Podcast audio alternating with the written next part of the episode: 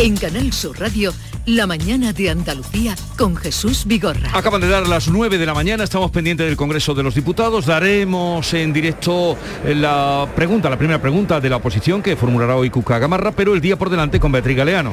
Pendientes, buenos días Jesús, como no, y de Ucrania, Rusia ha anunciado otro alto al fuego a partir de las 8 de esta mañana para permitir corredores humanitarios en cinco ciudades. De hecho, ya se ha reiniciado la evacuación de la asediada ciudad de Sumi. Los ministros de Exteriores de Rusia y de Ucrania van a mantener este jueves una reunión en Turquía. Lo acaba de confirmar la portavoz de la diplomacia rusa, María Zaharova.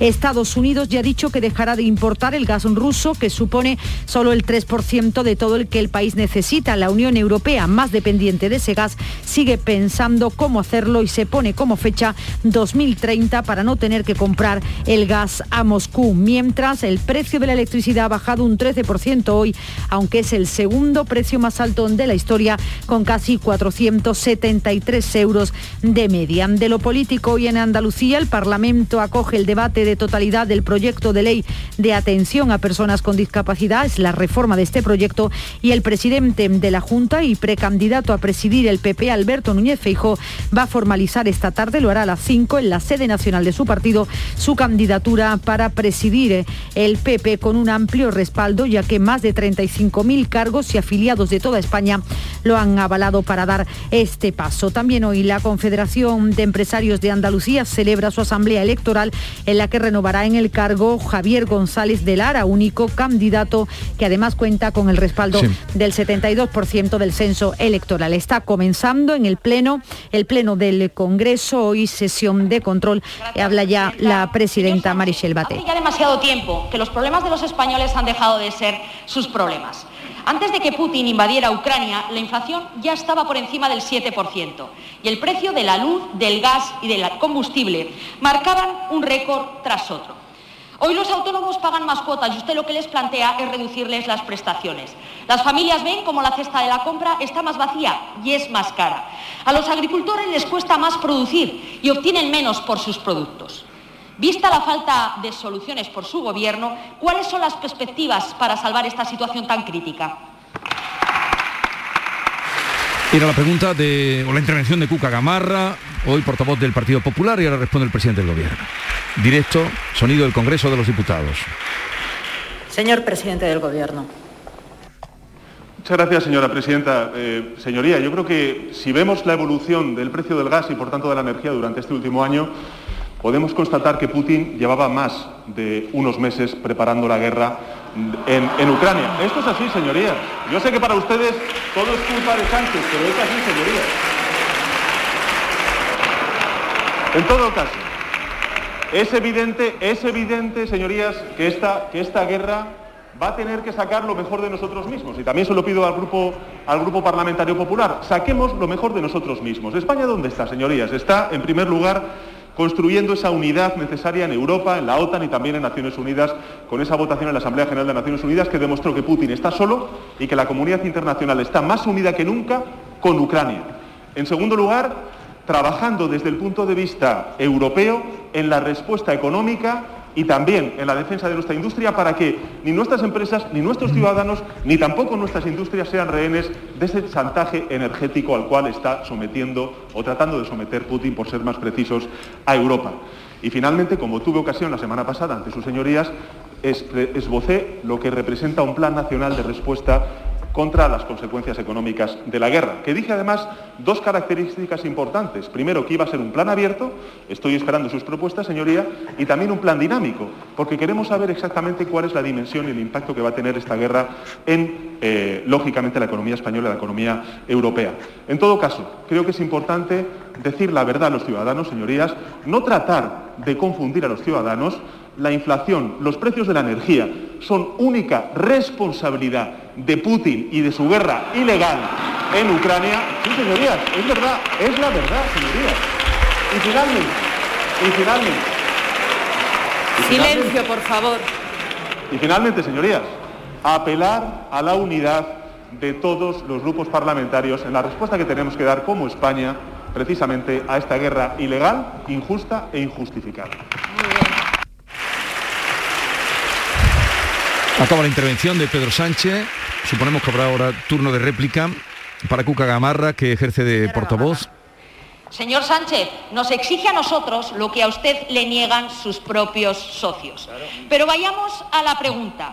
¿Cuáles son sus perspectivas para la industria que ya se ve abocada a tener que parar la producción por la subida de los precios de la luz y el gas? ¿Cuáles son las perspectivas ante la subida del precio del carburante? Hoy el 50% del depósito de cualquier vehículo son impuestos. ¿Va a bajar usted los impuestos o sigue obsesionado con recaudar? Le pedimos que los baje política útil, señor Sánchez. El nuevo escenario macroeconómico por la invasión de Ucrania no le excusa de los errores del pasado. Lo que le exige son medidas extraordinarias que usted no toma. Ya le conocemos, usted es el presidente de las mil coartadas. Primero utilizó la pandemia y hoy nos ha quedado claro que está usted dispuesto a utilizar la guerra.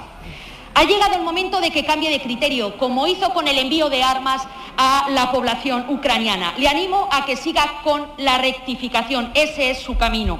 Los españoles no nos merecemos que usted mantenga como ministros a quienes apoyan a Putin, a quienes dicen que el Partido Socialista y el Partido Popular somos los partidos de la guerra, a quienes quieren dejar a los patriotas ucranianos en la estacada, a quienes desestabilizan España. Tenemos el peor gobierno en el peor momento posible. Su credibilidad está por los suelos, por sus cálculos electoralistas. Silencio, por favor. Piense, sí, en nosotros para fortalecer España con políticas de Estado, pero tome decisiones y deje de buscar excusas. Y señor Sánchez, expulse ya de su gobierno a Unidas Podemos. Termina la intervención de Cuca Gamarra y ahora eh, responderá el presidente del gobierno, Pedro Sánchez. Estamos recibiendo el sonido directo del Congreso de los Diputados, la comparecencia de control al gobierno. Señor presidente del gobierno. Muchas gracias, señora presidenta. Ya lo que me faltaba por escuchar es que yo estoy utilizando la guerra. ¿Para qué, señora Gamarra? ¿Para qué estoy utilizando la guerra? ¿Para qué he utilizado la pandemia, señoría? Un poco de respeto, un respeto, señoría, al gobierno de España, que se está, se está enfrentando, en primer lugar, una pandemia y ahora mismo una guerra, precisamente sin el apoyo del principal partido de la oposición, como siempre.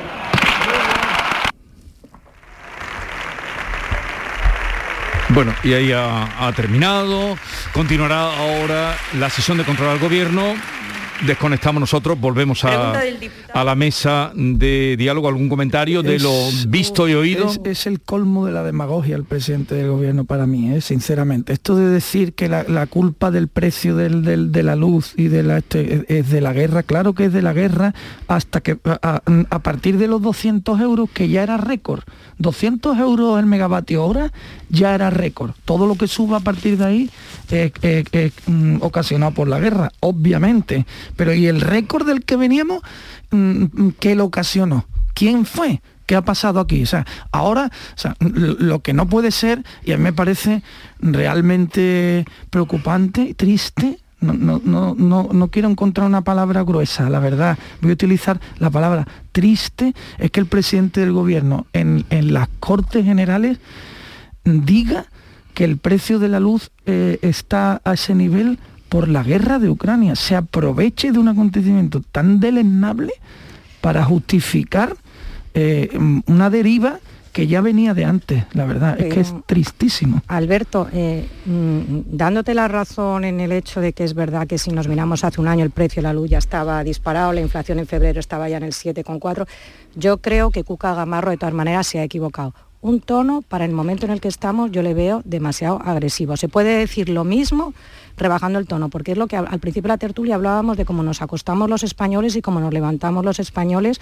en esa ola de solidaridad, en lo mal que lo están pasando, lo estamos todos pasando, eh, bueno, hay gente que lo está pasando mucho peor y, el tono me ha parecido demasiado. Y efectivamente yo creo que en el momento en el que estamos tienes que medir mucho tus palabras, tienes que medir mucho tus términos. Y el decir utilizar la guerra, yo creo que ahí se ha equivocado. Creo que ahí Feijó todavía tiene una gran labor por delante. ¿eh? Bueno, yo pienso igual. De todas formas, creo que no, no ha estado afortunado hilando el tema de la subida del precio de la electricidad no, no, eh, Pedro Sánchez con la guerra pero también eh, la respuesta ha sido eh, desafortunada, más aún la de Cuca Gamarra. Realmente si lo analizamos, mm, el precio de 200 euros no era solo en España, o sea, el precio de la luz está disparado en toda Europa desde hace muchísimos meses, desde hace más de un año. Ah, Entonces, Alberto, también traerlo, traerlo como algo, como Pedro un problema Sánchez no ha hecho nada, Déjame terminar, por favor. A Rajoy había que que crucificar. Venga, termina, termina África. No, que lo que estaba diciendo, que Alberto lo ha aislado como si fuese solo un problema eh, de España, no, es que el precio de la luz estaba así en toda Europa no. y, la escalada y la inflación también está subiendo antes de la guerra estaba subiendo desproporcionadamente en todos los países, incluido Estados Unidos, incluidos todos los países. El precio de la eh, luz África estaba más caro que antes en toda Europa, pero tan caro como en España en ningún sitio. Y más caro, sí. Es que no, tengo ahora los datos, pero sí. tan caro. más caro en muchos países, incluso en Italia, incluso...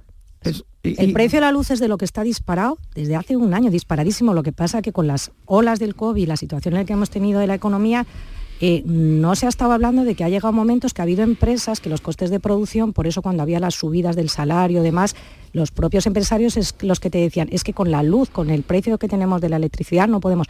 Pero es cierto que la forma en la que aislado, por eso yo decía lo del lenguaje, que tienes que tener mucho cuidado con los términos, porque sí es cierto que esto lo agrava pero no puedes decirlo como se ha equivocado tanto el presidente en la forma de expresarlo y que también la oposición tiene que estar para fiscalizar, porque tampoco puedes aprovechar determinadas situaciones para cargarlo, porque es lo que estamos hablando, que la inflación está disparada. Problema de ahora de la inflación es que hemos estado hablando de un 7,4, pero a mí lo que me asusta es que los analistas te empiezan a hablar de dos dígitos.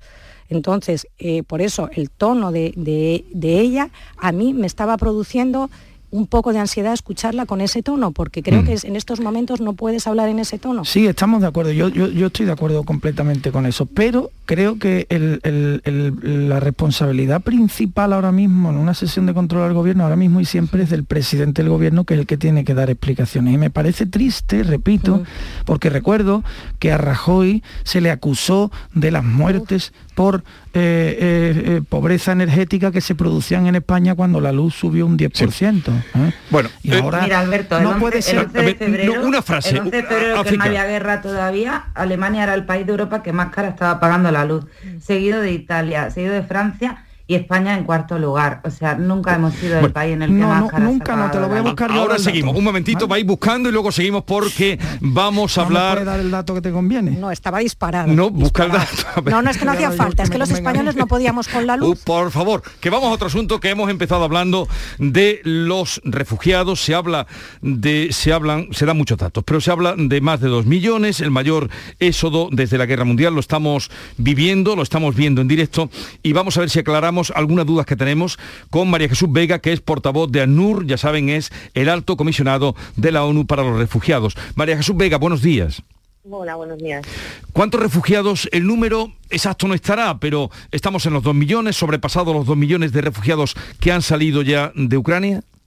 Sí, eh, hemos sobrepasado los, los dos millones. Eh, tendremos en torno a las 12, 12 y media la nueva cifra que vamos eh, sacando pues, eh, con los colegas que están allí en el terreno, en las fronteras, apoyando a los gobiernos y los datos que nos van dando los gobiernos de países que están eh, acogiendo a estas personas.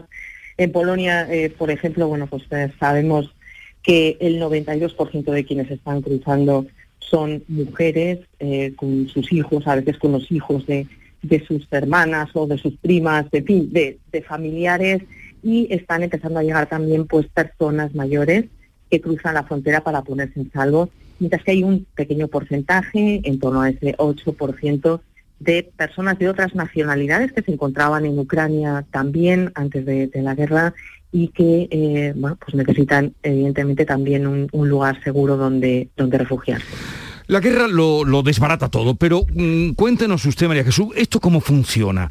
Mm, porque mm, cuando eh, refugiados, cuando los acogen, ¿qué requisitos son necesarios? Ayer el ministro decía, el ministro de, de Migraciones, Seguridad Social, que a España vendrán más de 12.000, se habla en otros eh, periódicos, en otros medios de 15.000, el presidente de la Junta de Andalucía hablaba de que eh, habrá para 1.200. ¿Cómo funciona? Los que se acogen en un país, los que van a otro? Bueno, eh, a ver, en realidad eh, las personas de Ucrania, los ucranianos, no necesitan eh, visado para poder entrar en países Schengen y además se aprobó la semana pasada eh, por unanimidad eh, la activación de una directiva dentro en el seno de la Unión Europea que permite a los países de la Unión el conceder protección temporal a personas que están saliendo de Ucrania con motivo de este conflicto, de manera que no tendrían que pasar uno a uno por el procedimiento de asilo y colapsar eh, bueno, pues estos procedimientos que a veces eh, tardan años en, dar respuesta, ¿no? Como ha pasado también un poco en el procedimiento español que está muy colapsado también con ese incremento de peticiones que ha habido en los últimos años. Esto es una, esto es una ventaja eh, y lo que sí que es importante es precisamente que estos países que están recibiendo el mayor número, Polonia ya ha recibido más de un millón, pero bueno, también Rumanía, Hungría, Eslovaquia, Moldavia, hay muchos otros países que están abriendo generosamente las fronteras y que necesitan apoyo de diferentes maneras. puede ser con, equipos técnicos, puede ser eh, a través de recursos económicos, puede ser acogida de refugiados. Y estamos viendo muchas iniciativas espontáneas de gente que va y, dice, yo voy y me traigo una familia. y hay, prudencia también, eh, en el sentido que es muy importante que todo lo que se haga se haga coordinadamente con las autoridades para evitar pues esas redes de tráfico y trata que sabemos que ya empiezan a operar. Por eso le pregunto, porque aquí lo estamos viviendo gente con buenísima voluntad, estamos oyendo testimonios, han comenzado ya a llegar a Andalucía y esta mañana hablaba con dos autobuses que van camino, eh, por Burgos iban, que van camino de la frontera a, Polonia para eh, traerse, llenar los autobuses y venirse para acá. Pero claro, ¿eso cómo se controla? Ahí vienen niños, ¿quién controla eso? Claro, eh, pues, eh, pues, por eso por eso decimos que esa situación de desesperación, eh, la verdad es que esa, solidaridad es impresionante y, vaya por delante el agradecimiento a todo el mundo que se está movilizando, pero es importante que esa solidaridad esté bien coordinada. Las autoridades de un país, del país donde están los refugiados y las del país al que va a llegar esa, esas familias de refugiados, tienen que saber quiénes son, cuándo vienen, dónde los van a alojar, y todo lo demás para poder tener un control y para poder asegurar que esas personas sean atendidas correctamente. Entonces, eh, quienes están eh, organizando eh, con la mejor voluntad esas evacuaciones, pues tienen que dar parte a las autoridades, a los municipios, a las comunidades autónomas y, evidentemente, pues estas a su vez el gobierno central, que es quien está centralizando la, el tema de refugiados. El gobierno central tiene un poco la competencia en materia de refugiados pero está coordinadamente hablando con comunidades autónomas y municipios para ver un poco todas esas ofertas que se han ido comentando, pues también en medios de comunicación y demás, ver cómo, cómo se concretan, porque hay, veces pues que, que, no son viables, hay veces a lo mejor es yo ofrezco pero una semana, hay que ver realmente de todo este mapeo que hay de pequeñas ofertas que realmente se puede validar y qué es razonable, porque llamadas hay muchas, claro. pero no todo, no todo vale. No, además ya sabemos el género humano eh, que es capaz de lo mejor y de lo peor. Eh, voy a saludar también eh, a Miguel Domingo García, que es portavoz de Cruz Roja en Andalucía. Miguel, buenos días. Hola, ¿qué tal? Buenos días. Bueno, ya nos escucha, estoy hablando con María Jesús Vega, portavoz de ANUR, del Alto Comisionado para la ONU de los Refugiados. ¿Ustedes cuál es su papel en todo este movimiento que, estamos viviendo de, solidaridad y de acogida de refugiados? Bueno, Cruz Roja eh, tiene una red, es un movimiento que está en prácticamente todos los países, una red internacional y por lo tanto se extiende desde, desde la propia Cruz Roja ucraniana que está interviniendo en el país a, los países a los países fronterizos con, Ucrania donde pues el voluntariado está también atendiendo y prestando asistencia humanitaria a todas las personas que están que están desplazándose. Y aquí en España evidentemente pues también estamos realizando ya una asistencia a muchas de las personas que están llegando. En puntos como Madrid o Barcelona eh, compañeros y compañeras de Cruz Roja están prestando esa asistencia esa primera asistencia a, las personas que por sus propios medios están llegando, por ejemplo, eh, eh, a, las estaciones de a las estaciones de tren de Barcelona, de Madrid, incluso en los aeropuertos. Y, y en el resto de España, pues estamos reforzando toda la red de, acogida de la que estaba hablando antes, eh, para, para una previsible llegada, un aumento, bueno, que ya se está produciendo, un aumento de la llegada y de solicitudes de, protección internacional. Pero a ver, ¿cómo es el proceso para acoger en España, en Andalucía, que estamos hablando ahora, a refugiados? ¿Cómo pueden, eh, qué hay que hacer para acoger niños ucranianos que están huyendo de la guerra eh, y que llegan a Málaga, que anoche llegaron a Huelva, que dentro de unos días llegarán a Sevilla con esos autobuses que van para allá? Como estaba diciendo antes la compañera de ANUR, es muy necesario que, que todo este tipo de solidaridad se canalice por las vías legales y regularizadas y coordinadas.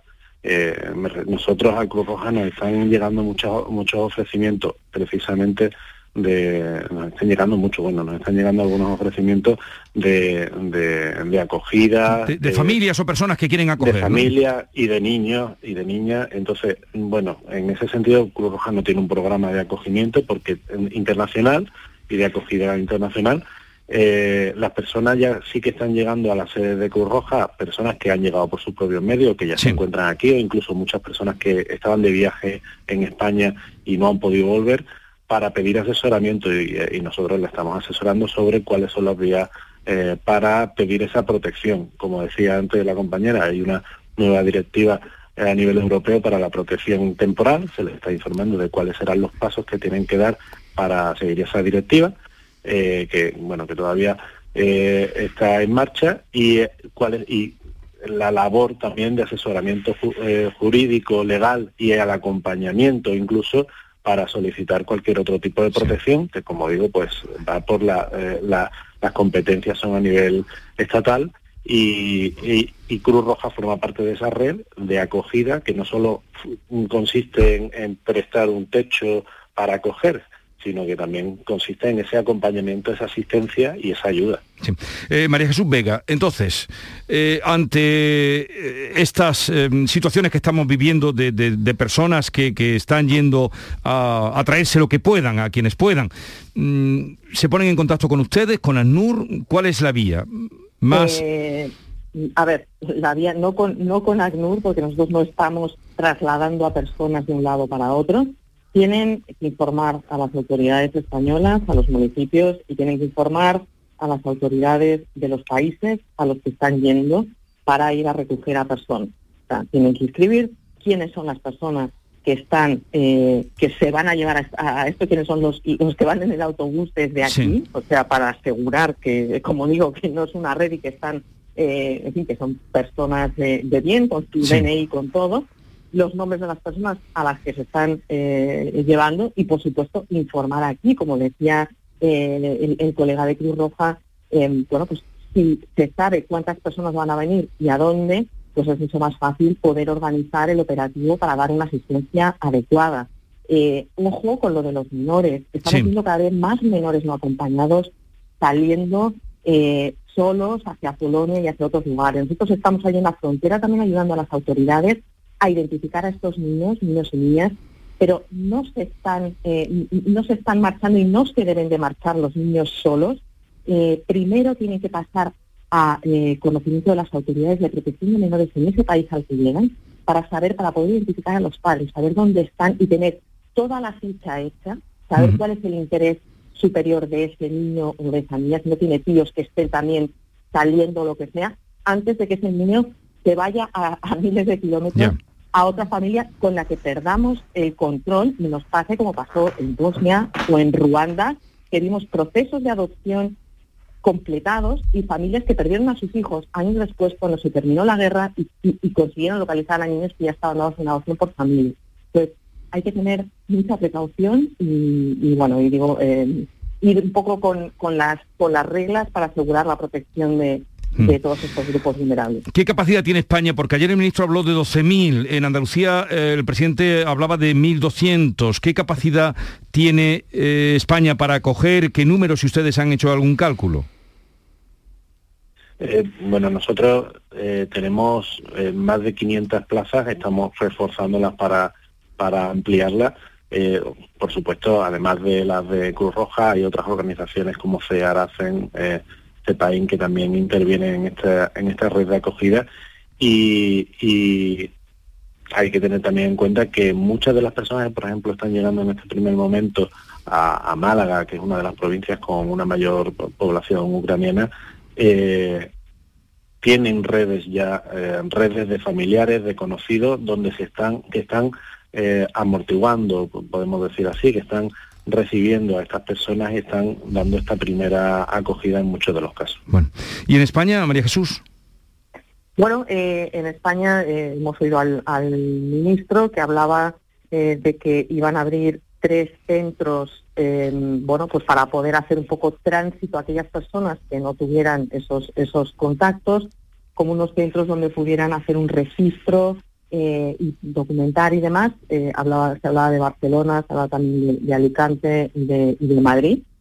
Y em, bueno, pues eh, de números no sabemos realmente nada, nada concreto, pero sí sabemos que la intención es agilizar en la medida de lo posible la documentación. Interior, el Ministerio Interior que lleva tema documental, eh, pues está coordinadamente con el Ministerio de Inclusión viendo el tema de, acogida y, bueno, pues a través de toda esta red impresionante de, solidaridad, pues se, refuerza esa respuesta, pero como digo, es muy importante que esté coordinada con los actores que trabajan en asilo y, entre otros, pues, está Cruz Roja, está ACTEM, está CEPAIN, porque no estamos hablando de traer estudiantes de Erasmus, estamos hablando de gente que ha huido de la guerra, de familias que han visto el horror, de niños que pueden estar traumatizados, de mujeres que de repente asumen el rol de cabeza de familia eh, y se han tenido que separar de, sus seres queridos, de sus, de sus maridos, de sus hijos mayores. O sea, estamos hablando de personas que pueden tener una vulnerabilidad y que la pueden eh, manifestar pues al principio o tres meses después y que siempre tiene que haber un colchón y unas organizaciones que puedan asesorar, tanto a nivel legal como psicológico, etcétera, a las personas que están de buena voluntad apoyando y acogiendo y estos organizaciones deben de saber dónde están y cómo, eh, cómo gestionar y orientar. María Jesús Veiga, portavoz de ANUR en España, gracias por estar con nosotros y Miguel Domingo García, portavoz de Cruz Roja Andalucía, gracias también. Un saludo y buenos días. Gracias a vosotros. Adiós. 9.27 minutos, enseguida volvemos con nuestros compañeros para analizar mm, unos minutitos más de lo que el día nos trae eh, con África, Rosana y eh, Alberto. La mañana de Andalucía con Jesús Vigorra. Antonio, Ander, Jordi, La Pauli, Jimena, Mari Carmen, Alberto, Luis. En España hay 47 millones de maneras de llamar al feminismo y un día para celebrarlo. Diego, Rigoberta, Anita. 8 de marzo. Blancos responsables. Ministerio de Igualdad. Gobierno de España. In Spain, we call it igualdad. 17 millones de euros. 17 millones de euros. Tu hijo acaba de colocarte al gato para irse de puente. Aunque tú eres alérgico a los gatos. Pero tranqui, piensa en 17 millones de euros. Extra Día del Padre de la ONCE. El 19 de marzo, 17 millones de euros. Extra Día del Padre de la ONCE. Compensa y mucho. A todos los que jugáis a la ONCE, bien jugado. Juega responsablemente y solo si eres mayor de edad. Canal Sur Sevilla. ¿Te está afectando la subida de la luz? Claro que sí. Por eso en Insolac Renovables instalamos paneles fotovoltaicos de autoconsumo con los que podrás generar tu propia electricidad. Y ahora, con la subvención del 40% de la Agencia Andaluza de la Energía, lo tienes mucho más fácil. Entra en insolacrenovables.com e infórmate de las ventajas que tiene el autoconsumo. Insolac, expertos en energías renovables desde 2005. Se acerca a las nueve y media de la mañana y desde hace unos minutos, Berrocar Automóviles te espera en sus instalaciones. Desde Grupo Berrocar te deseamos que tengas un buen día.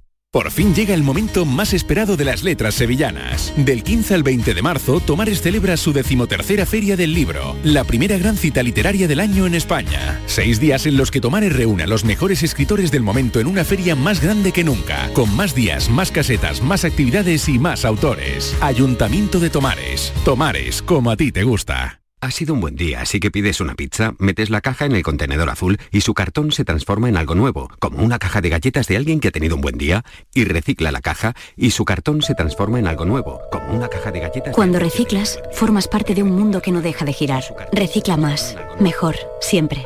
Lipasan y Ecoembes. ¿A dónde puede llevarte la inspiración? muy lejos. Con la gama SUV de Kia desde 14.100 euros. Financiando con Banco CTLM hasta el 21 de marzo. Consulta condiciones en kia.com. Solo en la red Kia de Sevilla. Kia. Movement that inspires. Cada fin de semana te llevamos a los mejores rincones de Andalucía con Andalucía Nuestra. Los sonidos de cada provincia, su historia, sus tradiciones, su cultura. Descubre una Andalucía hermosa, diferente y única en Andalucía Nuestra. Los sábados y domingos desde las 7 de la mañana con Inmaculada González. Quédate en Canal Sur Radio, la radio de Andalucía. La mañana de Andalucía con Jesús Vigorra. Bueno, y con África, Mateo, con Rosana Sáez y Alberto García Reyes. Eh, Alberto me pide la palabra para decirte no sé qué África y África para decirte no sé qué Alberto y Rosana para... Yo para las entrevistas que has hecho, comentar solo una cosa. Va, entonces vamos a empezar por las entrevistas. Al hilo, a mí me ha puesto un poco mm, la carne de gallina lo que has dicho. A mí también, Jesús, me ha parecido la cruda realidad lo que se está viviendo, además ella lo que está comentando, ¿no? La salida de los refugiados de allí, bueno, primero que es gente que sale con mucho miedo, de ese horror y ha puesto sobre la mesa también un tema muy importante, el tema de los menores, que en muchos casos están saliendo solos porque las madres tienen un dependiente en casa, por lo que estamos escuchando, y detrás de toda crisis no hay que olvidar que hay una oportunidad y hay gente mala, también delincuentes que están ahí, bueno, pues para aprovecharse. Entonces, me ha parecido muy importante en el sentido de que ayer cuando el presidente de la Junta reclamaba un plan estatal, yo creo que ahora mismo tú has puesto sobre la mesa una pregunta muy importante, es que, de qué red disponemos y cómo se acogen a estos niños para garantizar la máxima seguridad de esos menores, porque con que un solo menor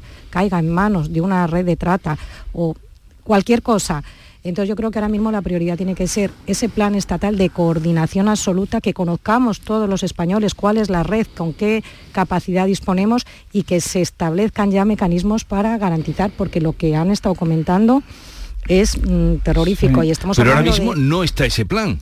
No, por eso mismo te lo decía que ayer Juan Manuel Moreno planteó en la conferencia de presidentes plantearlo porque estamos viendo la sesión de control y en la sesión de control yo creo que ahora mismo una de las prioridades por te doy la enhorabuena por las dos entrevistas que acabas de hacer, porque eso es ahora mismo lo que debía ser una prioridad, cómo esta gente llega, se la saca de allí y el miedo y el terror con el que están saliendo, porque muchos comentaban, nunca hemos salido de nuestra casa y estamos dejando a nuestros menores, porque tenemos un dependiente, que salgan solos.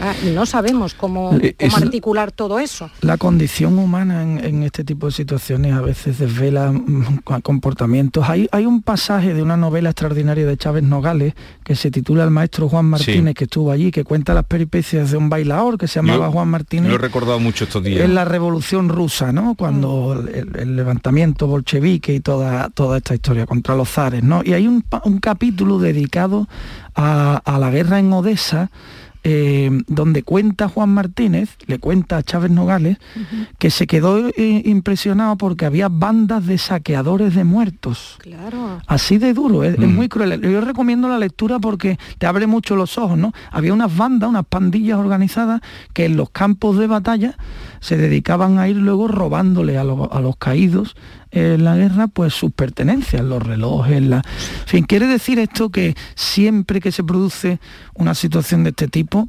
hay eh, una parte mm, mm, de, personas, hay un grupo de, hay grupos de personas que sacan de sí lo peor de la condición humana. Esto es Y se ponen a funcionar las redes, es que eso es una realidad. Pero va un poco, a ver, lo vamos a saber, porque esos dos autobuses tenemos amigos ahí, mm, en este caso médicos, un compañero Álvaro de la Santa, que nos contará cuando lleguen al autobús quiénes embarcan, ¿Cómo embarcan? ¿En qué condiciones embarcan? ¿Y quién los recoge cuando llegan aquí? claro. claro, porque la solidaridad está muy bien, pero tiene que haber una coordinación y un plan estatal. Todo lo que los ingenieros llaman... con la, con la experiencia que tiene de lo que pasó en otra guerra y, de, niños que al final eh, fueron sacados de su familia para siempre con unas adopciones que no eran del todo. O sea, es que todo esto es muy peligroso, hay que hay que llevarlo muy muy organizado y, y no creo y hay que canalizar bien toda esa iniciativa popular, porque si no vamos a acabar en un caos. Es que ha puesto sobre la mesa, le han puesto sobre la mesa asuntos que, son ahora mismo, yo creo que en la agenda tenían ya que, ser absolutamente prioritarios, que, el descontrol en este caso, porque además, solo una cosita, eh, ella hablan ahora de dos millones de refugiados, si os acordáis el informe que hizo el Pentágono a principios de febrero en el que alertaba que en la segunda quincena de febrero se iba a producir la invasión y hablaba en ese informe, si os acordáis, de 5 millones de refugiados que ayer algunos analistas ya decían que se iban a quedar cortos en esos 5 millones mm. de refugiados y de 25.000 a 50.000 muertos solo de civiles. Mm. O sea que es que todo esto los servicios de inteligencia, el Pentágono, lo alertaban y ahora ya que estamos por lo menos agarrar el toro por los cuernos. Pero de momento eh, ese plan eh, no está. a ver qué pasa en la, conferencia de presidentes. Mm. Eh, pero, pero ya están llegando, ya llevan día llegando. A ver, Alberto, ¿qué querías tú decir? No, yo con respecto al tema de la luz que hablábamos antes, que África me dio un dato de un día suelto. Eh, eh, África, mira, esto es el dato de la media del precio de la luz en Europa, en, los países de Europa, en, 2021, ¿vale? Dato cerrado a 31 de diciembre de 2021, la media, no un día suelto. Un día suelto puede haber picos, cambios, la media, ¿vale? El, kilovatio te doy el, dato que aparece publicado además en todos los periódicos económicos, ¿vale? El kilovatio por hora, no el megavatio. Kilovatio en España se ha pagado de media en 2021 a 0,2323. En Alemania, 0,22. En Italia, 0,2259. En Francia, 0,1933. En España se pagó en el año 2021, y estos son datos, la luz más cara de Europa. Bueno, con una diferencia de millones. Sí, solo tenemos que ver las facturas y las empresas que han cerrado por el problema de los costes. me va a dar la razón cuando te dé los datos, ah, con una diferencia, ahora que me va a buscar. es que tú me has dado un dato, un, dato que era justo antes de, la guerra, Porque lo habíamos focalizado en la guerra, de la fecha última. No, esto es antes de la, guerra, ¿no? 2021 es antes de la guerra, ¿no? Sí, Alberto, pues pero tú lo que estaba era... Los datos son datos. África tú estabas circunscribiendo, Alberto, el problema exclusivamente a España, y no lo es, porque ¿qué hay diferencia de, milésimas de céntimos? O sea, bueno, bueno, multiplica... Que la luz ha pagado muy cara en toda Europa. Que de un céntimo en el kilovatio nos vamos a, a, 10, euros en el megavatio. la Unión Europea es la propia que ha dicho que tiene que, revisar su modelo energético, y eso se ha puesto ya sobre la mesa, y ayer se está ya desde ayer. O sea, que yo creo que tienen que dar pasos en positivo. Mm.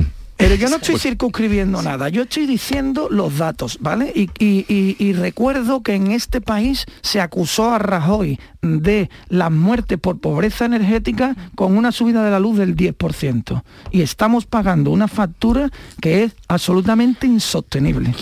¿eh? Y algo tendrá que decir cuando llegue el presidente del gobierno, más allá de que la culpa es de la guerra Cuando lleguen esa factura a, las casas particulares, por supuesto, pero a negocios, pequeños negocios. Ya están cerrando, hablaban ya de que hay industrias que están cerrando y haciendo Carnicerías con las cámaras frigoríficas, mal, hablar del hostelería, del combustible. de en fin, eh, no vamos a ponerle el cuerpo malo a los oyentes. A ver, os voy a, liberar ya, vais a quedar liberados. Eh, África Mateo, Rosana Saez y Alberto García Reyes, que tengáis un buen día la, letrita, la letrita. Venga. La letrita. Bueno, hoy, hoy me pongo nostálgico, ¿eh? no, quiero hablar de nada de guerra ni de, pero sí un poco que reflexionemos con nostalgia, con una soleá que a mí me parece de las más bonitas de toda la literatura flamenca. ¿A quién se la vas a dedicar?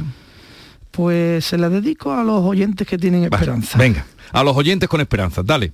Dice, la soledad va por dentro, la queja va por el aire, la pena va por el tiempo. Bueno, pues mantengamos la esperanza. Siempre. Adiós, que tengáis un buen día. Adiós y que esto se arregle, por favor. Adiós, adiós. Un abrazo. En Canal Sur Radio, La mañana de Andalucía con Jesús Vigorra. Antonio, Ander, Jordi, La Pauli, Jimena, Mari Carmen, Alberto, Luis. En España hay 47 millones de maneras de llamar al feminismo. Y un día para celebrarlo. Diego, Rigoberta, Anita. 8 de marzo. Blancos responsables. Ministerio de Igualdad. Gobierno de España.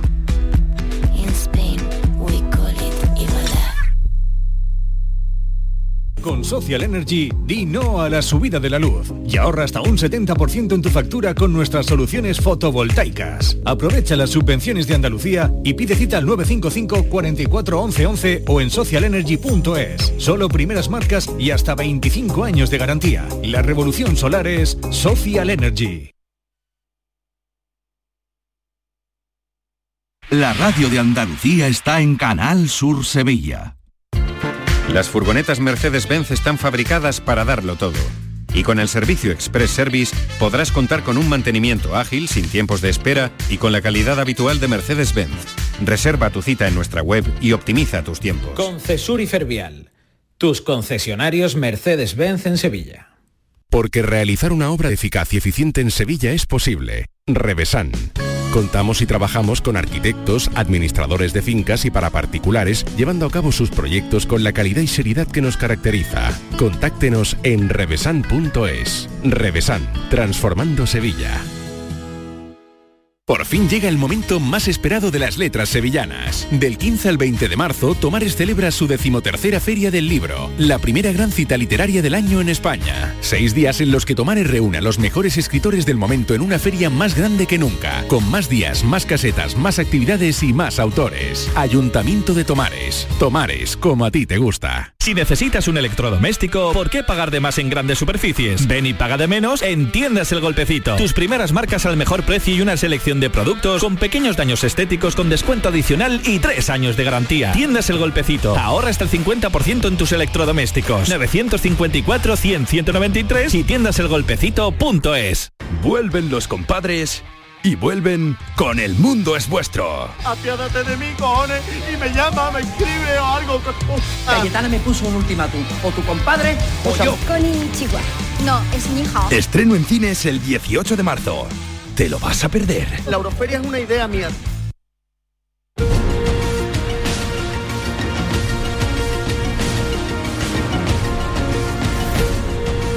La mañana de Andalucía con Jesús Vigorra.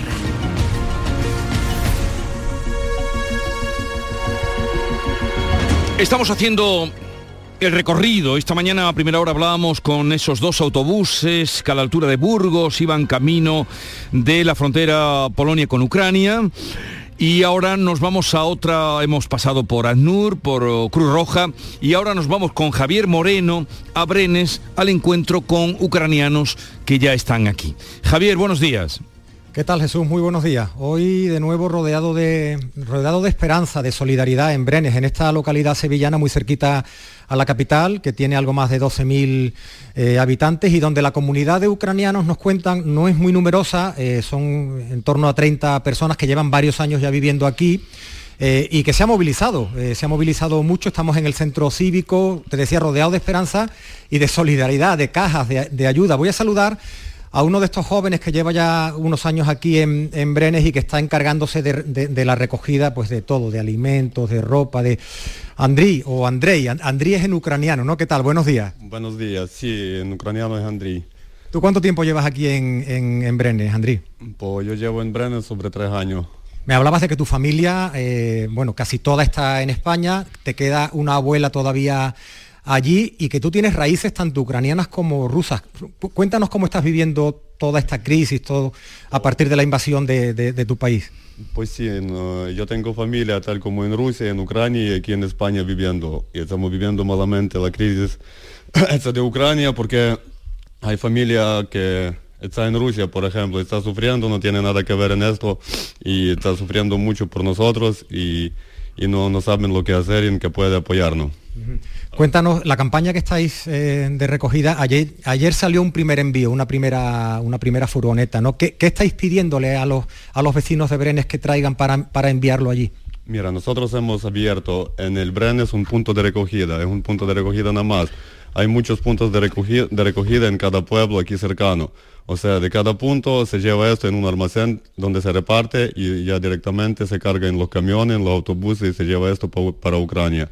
Ayer nosotros hemos hecho primera carga, hemos descargado una camioneta, lo que, lo que muchas gracias a Jorge, al, alcalde de Brenes, lo que nos facilitó, lo que nos ayudó mucho en buscar local, en, buscar el transporte para hacer lo que queramos, para ayudar a, nuestro pueblo. ¿Tú mm, te consideras que estás querido, bien integrado aquí en esta, en esta comunidad? Eh, ¿A qué te dedicas tú aquí, Andri? Mm, aquí me dedico a trabajar. He trabajado en muchas cosas, ahora mismo estoy trabajando en el campo y llevo muy bien con, el poblado de Brenes, conozco mucha gente de Brenes, muchos españoles, tal, muchos ucranianos y nos llevamos todo el mundo bien. no tenemos ningún problema. Hay que decir, Jesús, que el ayuntamiento se ha volcado, nos estaba mostrando ahora, vamos a hablar con él, el alcalde, una, una, pancarta que han puesto a la entrada, está colaborando con la recogida. Jorge Barrera, ¿qué tal? Buenos días, alcalde de Brenes. Hola, buenos días. Eh, una localidad, nos estaba contando, 12.500 habitantes y hace un par de años 52 nacionalidades contadas, solamente en esta pequeña, bueno, pequeña localidad, mediana localidad, 52 nacionalidades distintas. Sí, sí, 52 nacionalidades, sí que es verdad que son 12.500 habitantes censados, pero aquí hay una población flotante bastante importante, calculamos de 2 o 3.000 personas, pero sí, somos, es un pueblo muy acogedor, un pueblo que nos dedicamos a la agricultura y afortunadamente pues aquí parece ser hay muchísimo trabajo y esto pues hace que, que sea un pueblo tan acogedor y tengamos tantísimas nacionalidades. ¿Cómo se está desarrollando esta campaña? ¿Cómo está contribuyendo el ayuntamiento? El llamamientos a los vecinos creo que también se está recogiendo en colegios, institutos para, traer, para, traerlo aquí, ¿no? Bueno, lo primero, yo como alcalde quisiera darle las gracias a los, a los colegios, a las APA, a las asociaciones, a las hermandades. Bueno, es mm, de verdad, el pueblo de Brenes se ha aborcado, se ha aborcado con un no rotundo a la guerra y bueno, y a la vista está desde que el minuto uno esta, esta familia ucraniana, porque al final son todos una familia, se reunieron conmigo en el ayuntamiento, me puse a su disposición, tanto yo como el pueblo de Brenes, y bueno, aquí estamos intentando canalizar toda la ayuda, y, esperemos que salga todo lo mejor posible.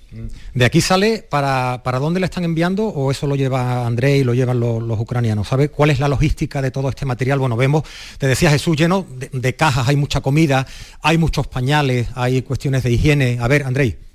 Mira, de eso voy a hablar yo. Ah, nosotros, como tenemos, como he dicho yo antes, que tenemos un punto de recogida y hay más puntos de recogida. Todo esto se junta en un almacén de este almacén se, lleva directamente a Ucrania. Cada dos o tres días, cuando el almacén está lleno de, cosas, viene un, camión o un autobús, se carga allí entero y se envía para allá, para Polonia y ya desde allí por la frontera a Ucrania.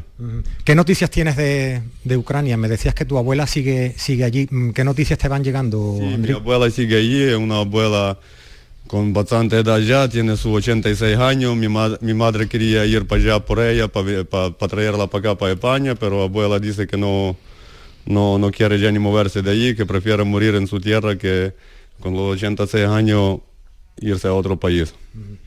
Pues mucha suerte, André, que tengáis mucha suerte, que recogéis mucha ayuda y, lo mejor para, para, tu tierra, para tu familia y para todo lo que, lo que tenéis allí. Vale, muchas gracias a todos ustedes.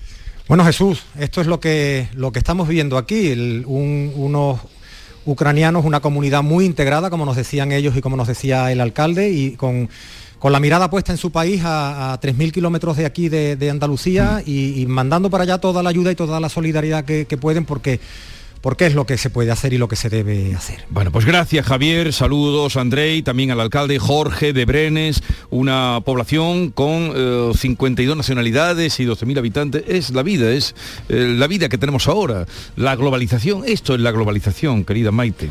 Hola Jesús, buenos, días. ¿qué tal? ¿Cómo estás? Bien.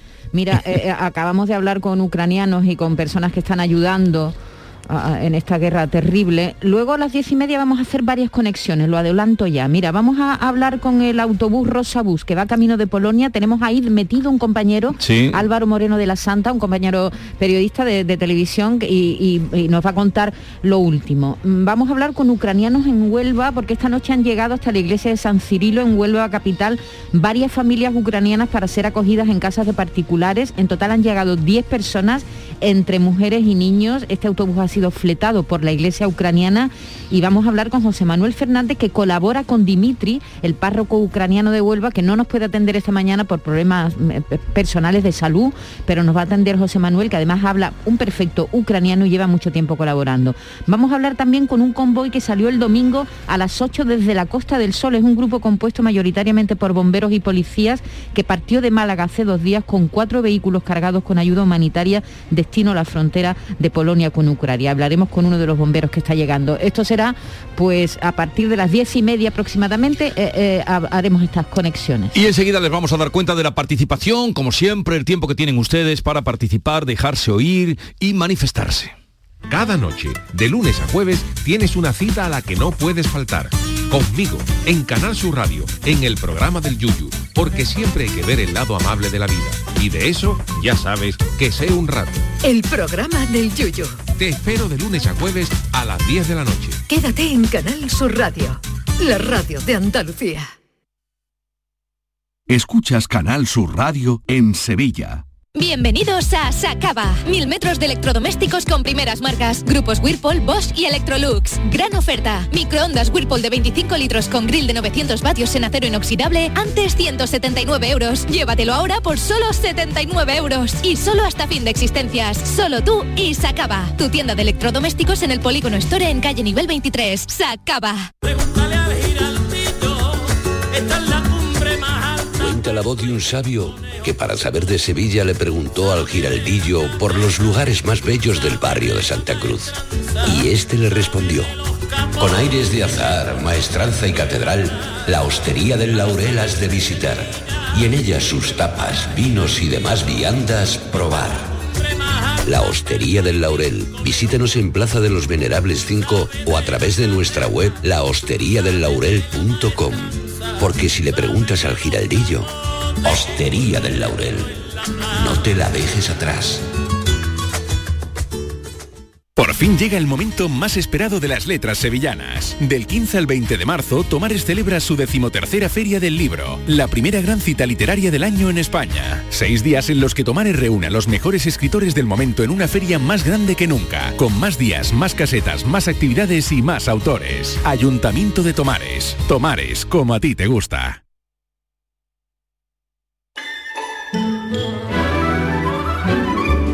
Esta es La Mañana de Andalucía con Jesús Vigorra, Canal Sur Radio.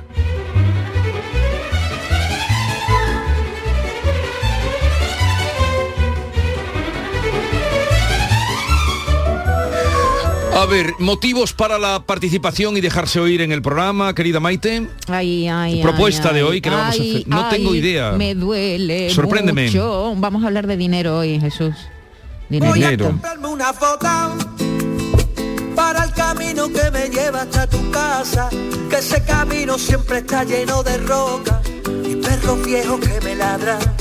Me hace falta Pero dinero en me qué hace sentido? falta dinero, me hace falta dinero. Va a pagar la factura de la luz. Bueno, ya sabemos que el índice de precios al consumo se disparó en el mes de febrero hasta más del 7, 7,4% por el alza sobre todo de los precios de la energía y claro, la crisis, la guerra en Ucrania está causando, además de ese desastre humanitario en el país europeo, no es que nos queramos comparar, ¿eh? pero también está afectando al, cen- al- resto de los ciudadanos del continente con unas subidas generalizadas de precios que nos están complicando la vida, sobre todo a los más vulnerables. Bueno, pues hoy queremos saber si ha subido mucho la cesta de su compra, ¿no? Cada uno, ¿cómo, cómo lo está notando en el bolsillo? Si ha dejado de consumir aceite de girasol, por ejemplo, con la subida, ¿no? Sabes que hay algún supermercado que ha subido mm, algunos un euro, otros 0,70 Sí. céntimos. Ayer fui yo a comprar un litro. porque ¿De no girasol? sí, porque no tenía, digo, bueno, para hacer, solo lo uso para ¿Ya hacer estás tú mayonesa. haciendo no, pressing? sin acopio. Sí. A comprar un litro iba. Sí. Y había un señor mirando el precio y decía, qué poca vergüenza. Qué poca. Y yo me acerqué a él, digo, ¿qué pasa, señor? Dice, mira el precio. 2,85 mm, o 2, 2,85. o 2,80 el, o 2,75, una barbaridad, el litro. Y este aceite seguro que no viene de Ucrania, este aceite estaba ya aquí comprado antes. y entonces me contagié de él, digo, pues no compro el aceite de, de girasol. Y me fui sin el aceite de girasol. Así que queremos saber cómo ha subido la cesta de su compra. Si ha dejado de consumir aceite de girasol por la subida, si ha dejado el coche aparcado, amigo mío. Vamos a decir también lo que ha subido la gasolina en un año y el diésel, una barbaridad. Eh, se ha subido el autobús, está utilizando más el transporte público, ha cogido la Pero bicicleta. el autobús no puede subir así de un día para otro. No, son digo, ordenanzas. Ya, por eso digo. Es decir, que mucho, a, a lo mejor hay mm, eh, amigos, eh, oyentes que dicen, mira, a partir de hoy ya al autobús, Sí, paso sí. de coger mi coche. Vamos apagando las luces, como hacían nuestros padres Jesús. Apaga la luz, apaga la luz. Lo de ayer era horrible. ¿Y qué razón tenía? Eh, eh, lo de ayer es esa hora de 7 a 8 a más de 700 euros el megavatio hora. Yo no sé a ti, pero a mí es que me, me- me puso... me- es que yo estaba asustada en mi casa. Digo, Dios mío, ni plancha, ni lavadora, ni lavavajilla, ni... Bueno, ¿cómo les está afectando? estas subidas generalizadas. A su vida cotidiana. Exactamente, a su vida cotidiana. Eso será a las 10 de la mañana en nuestro tiempo de participación pero como ya he avanzado antes, vamos a hacer algunas conexiones. Al negocio, porque también... Eh, Hombre, claro, las empresas, fíjate las, metalurgias, las metalúrgicas Sí, pero eso ya las grandes se desbordan, pero digo las pequeñas empresas, eh, quien, tiene un obrador, quien tiene un bar, quien tiene eh, una carnicería, las cámaras frigoríficas funcionando las 24. ¿Quién, quién transporta, quién está transportando ahora mismo mercancía de un lado para otro. ¿Cómo les está afectando a su vida estas subidas? Exactamente, hablaremos con el juez Emilio Calatayú, como siempre, después de estas conexiones que vamos a hacer que tiene que ver con, la crisis en Ucrania, con la, con la guerra en Ucrania, y nos vamos a acercar también al cerdo, fíjate. ¿Al cerdo? sí, al cerdo, a nuestros cerdos porque Javier Moreno quiere hablar de los cerdos y del Javier Bolaños. Javier Bolaño, perdón, quiere hablar de los cerdos y del cambio climático. No sé yo qué relación tienen los cerdos con el cambio climático. Él nos lo va a explicar.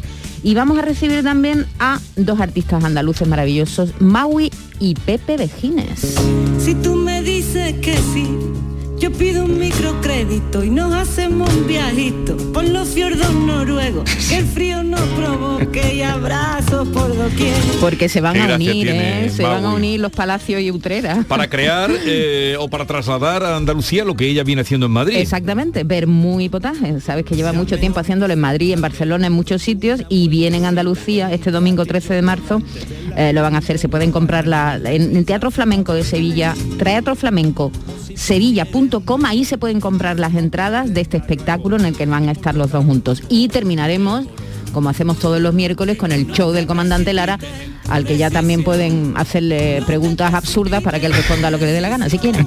Les recuerdo el teléfono, 679 40 200 para todas estas propuestas que les vamos a hacer a lo largo de la mañana. Pero en principio si gustan y quieren y tienen confianza, eh, nosotros nos van contando eso, cómo a su vida, cómo les está afectando. Estamos hoy a 9 a la altura de, no llevamos ni 10 días de mes y, lo que han subido todos no los No le vamos a preguntar cómo está su cuenta corriente, ya nos parece meternos demasiado no, en No, no, no. Ahí, Ustedes nos cuentan cómo les está afectando a su día a día esta subida de precios. Tu afición por los bonsai, tu colección de Jedi. Y es que yo adoro, es que yo adoro los delfines, apoyo causas con buenos fines y me sale muy rico, el tocinito de cielo. Pero, pero, pero yo lo que quiero, que no volvamos niños, que me prestes un ratito tu cariño y el futuro, y el futuro, y es que me da igual. Pero no te precipites en tu decisión, no te precipites en tu decisión. Tú dale tiempo al tiempo.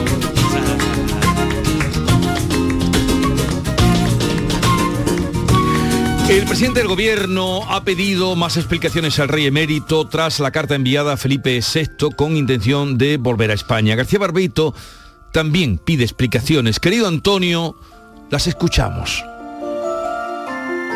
Muy buenos días, querido Jesús Vigorra. Perversos de las explicaciones. Y habló el que no debe hablar, el que es mejor que se calle antes de ponerle peros a las palabras de nadie. El que las mata callando y no dice lo que sabe, se guarda la información y la boquita no abre, dice que ahora don Juan Carlos, tras de la carta de un padre a su hijo, debería sus explicaciones darles a todos los españoles, que las debe, dice Sánchez. Ay, no me hagas hablar, Pedro mío de mis carnes, que don Juan Carlos nos debe ¿Explicación? ¿De qué clase? Pero en fin, demos por bueno que el rey tenga que explicarse por actuaciones suyas que no son muy presentables. Pero, ¿usted le va a pedir que dé la cara y que hable? ¿Usted, que no ha abierto el pico por asuntos que son graves y voy a olvidar el Falcon y lo que cuesta subirlo a usted a los más altos aires? ¿Usted, que dijo de Iglesias lo que de sobra lo sabe, que no dormiría tranquilo si conseguía instalarse en el podio del gobierno y tras tragar lo intragable se dio un abrazo con él como si fueran compadres. Y el porqué de colocarlo entre los cargos más grandes, cuando lo ha explicado usted y a quiénes, don Pedro Sánchez. ¿Y acaso ha explicado usted, ay, memoria de la sangre, por qué se cuelga unos socios, amigos de criminales, que mataron mucha España de la forma más cobarde? Que bien hubiese quedado si se calla, Pedro Sánchez, que tiene usted que callar lo que no está en los altares. Con el rey se va a meter usted, que no explica a nadie lo que tendría que explicar y por razones más grandes. Ya que no dice ni pío, cállese, don Pedro Sánchez.